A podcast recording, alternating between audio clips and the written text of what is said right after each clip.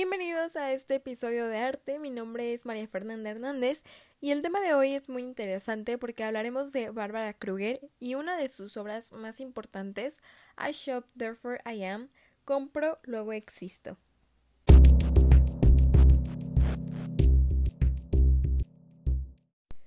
Para empezar, debemos entender que detrás de una obra hay más de lo que podemos ver a simple vista. Hay técnica, historia, representación, etc.